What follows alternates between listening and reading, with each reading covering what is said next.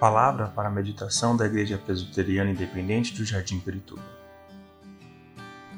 Graça e paz, meus irmãos e minhas irmãs da Igreja do Jardim Pirituba. A nossa meditação para hoje será do Evangelho de Lucas, capítulo 24, do versículo 13 ao 35. Naquele mesmo dia, dois deles estavam indo para um povoado chamado Emaús, a 11 quilômetros de Jerusalém no caminho, conversavam a respeito de tudo o que havia acontecido. Enquanto conversavam e discutiam, o próprio Jesus se aproximou e começou a caminhar com eles. Mas os olhos deles foram impedidos de reconhecê-lo. Ele lhes perguntou: Sobre o que vocês estão discutindo enquanto caminham? Eles pararam com os rostos entristecidos. Um deles, chamado Cleopas, perguntou-lhe: Você é o único visitante em Jerusalém que não sabe das coisas que ali aconteceram nestes dias? Que coisas? perguntou ele o que aconteceu com Jesus de Nazaré. Ele era um profeta, poderoso em palavras e em obras diante de Deus e de todo o povo. Os chefes dos sacerdotes e as nossas autoridades o entregaram para ser condenado à morte e o crucificaram. E nós esperávamos que era ele que ia trazer a redenção a Israel. E hoje é o terceiro dia desde que tudo isso aconteceu. Algumas das mulheres entre nós nos deram um susto hoje. Foram de manhã bem cedo ao sepulcro e não acharam o corpo dele Voltaram e nos contaram ter tido uma visão de anjos, que disseram que ele está vivo. Alguns dos nossos companheiros foram ao sepulcro e encontraram tudo exatamente como as mulheres tinham dito, mas não o viram. Ele lhes disse: Como vocês custam a entender e como demoram a crer em tudo que os profetas falaram? Não devia o Cristo sofrer estas coisas para entrar na sua glória? E começando por Moisés e todos os profetas, explicou-lhes o que constava a respeito dele em todas as Escrituras.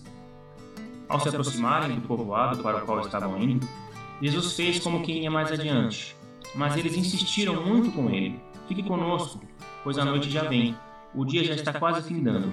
Então ele entrou para ficar com eles. Quando estava à mesa com eles, tomou o pão, deu graças, partiu e deu a eles.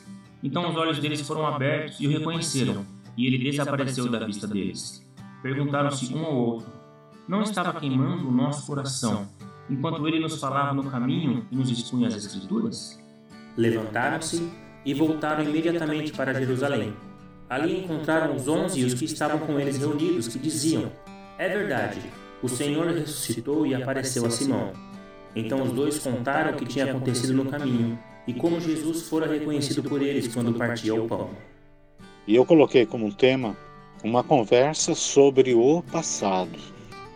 Nesse texto, nós encontramos dois discípulos que partiram de Jerusalém rumo a Imaús. Era uma distância de mais ou menos 11 quilômetros. Eles iam andando e conversando sobre os acontecimentos ocorridos em Jerusalém. A certa altura, Jesus se junta aos dois, mas eles não reconheceram.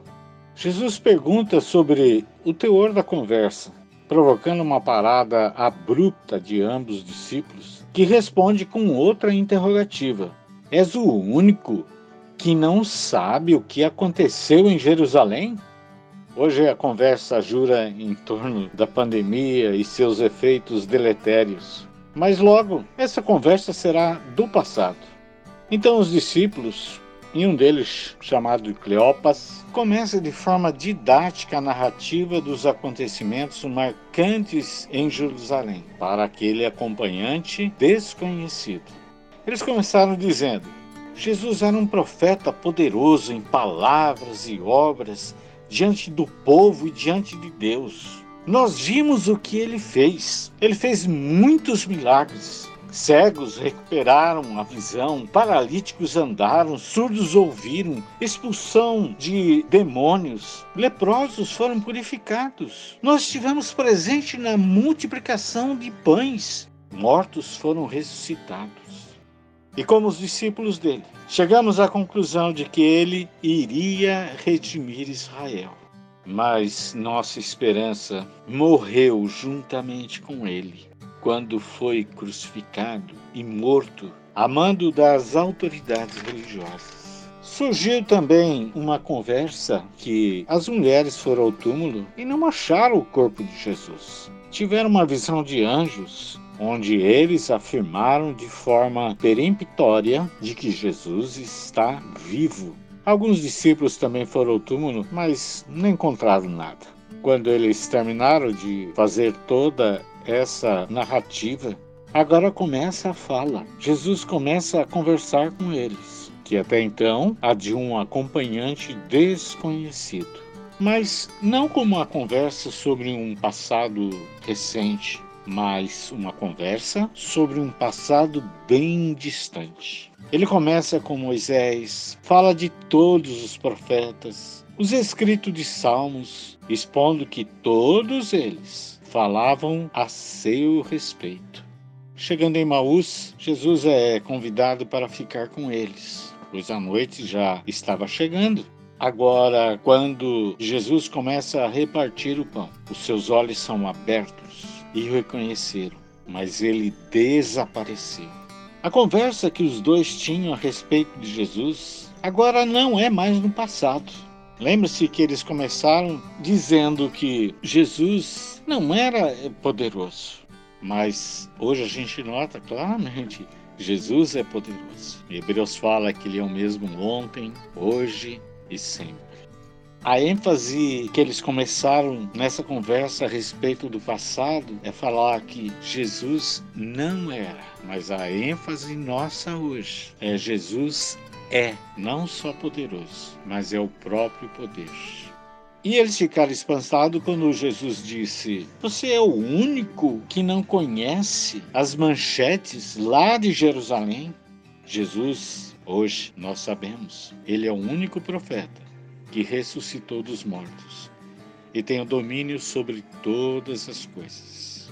Os discípulos, eles enfatizaram que Jesus era o único que não sabia, ficaram desapontados, desanimados, que eles esperavam que Jesus fosse aquele que redimisse Israel, tirasse do jugo dos romanos, fosse proclamado um rei, mas ele não veio para isso. Agora hoje, irmãos, a nossa conversa precisa orbitar em torno de Jesus das Escrituras e provocar, como foi provocado nos discípulos de Cristo, um arder no nosso coração. Eles mesmos falaram: não nos ardia o coração quando ele falava e expunha a Escritura. Hoje tomamos tanto cuidado com o nosso corpo para não contrairmos esse vírus. Cuidamos do nosso corpo mas é a Escritura, é a palavra de Deus que cuida da nossa alma. Por isso, meditemos nela de dia e de noite. E para terminar, irmãos, não vamos ficar conversando é, sobre um passado, às vezes de circunstâncias desfavoráveis, pensando que Deus nos havia abandonado. Não, pelo contrário. Vamos sempre conversar sobre o passado de bênçãos nas nossas vidas, que às vezes esquecemos. E qual a bênção maior de crermos em Cristo, que Ele ressuscitou, que é o único Senhor e Salvador. E você, você particularmente, tem que ter certeza disso. Senão, não adianta nada. Você, lendo a palavra de Deus, o teu coração tem que arder. Temos que sentir cada vez mais fome e sede da palavra de Deus porque elas que falam de Jesus ressuscitado. E sermos possuídos, irmãos, por um espírito de gratidão todos os dias. Dar graças a Deus. E que haja um confinamento em nossos corações, na plena convicção que nesta caminhada humana nós não estamos só, mas Cristo está conosco todos os dias até o final dos tempos, até o final da nossa partida. Ele estará conosco em toda e qualquer circunstância. Saber que o nosso passado sem Jesus era tenebroso, sem rumo, era de trevas muito espessa. Mas agora com Jesus é bem diferente. Nós estamos na luz e que essa luz brilhe na nossa vida para que hoje as pessoas que nos cercam possam ver que nós somos diferentes, que não é diante de uma circunstância pandêmica que vamos estremecer ou esmorecer. Podemos até ficar perplexos, desanimados, mas jamais seremos desamparados, porque Cristo está conosco. E a Ele seja dada toda a honra, toda glória, todo louvor, toda majestade pelos séculos dos séculos. Amém.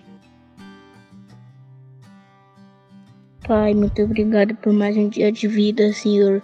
Muito obrigado por mais um dia de vida de todos da minha família, todos que estão nesse mundo correndo perigo, Pai. Todos que estão se curando. Em nome de Jesus, Pai, eu peço que essas pessoas que estão com coronavírus, Pai, que o Senhor passe a mão na cabeça deles, Deus, que deixe esse coronavírus longe deles, não só deles, mas do mundo inteiro, Pai. Que esse vírus vá embora. Em nome de Jesus, Pai, eu peço.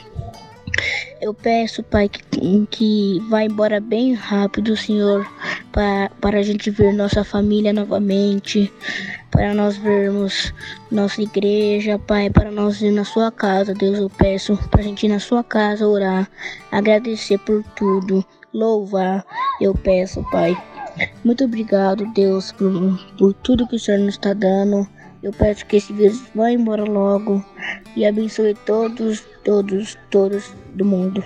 Em nome de Jesus, eu te peço, te agradeço. Amém.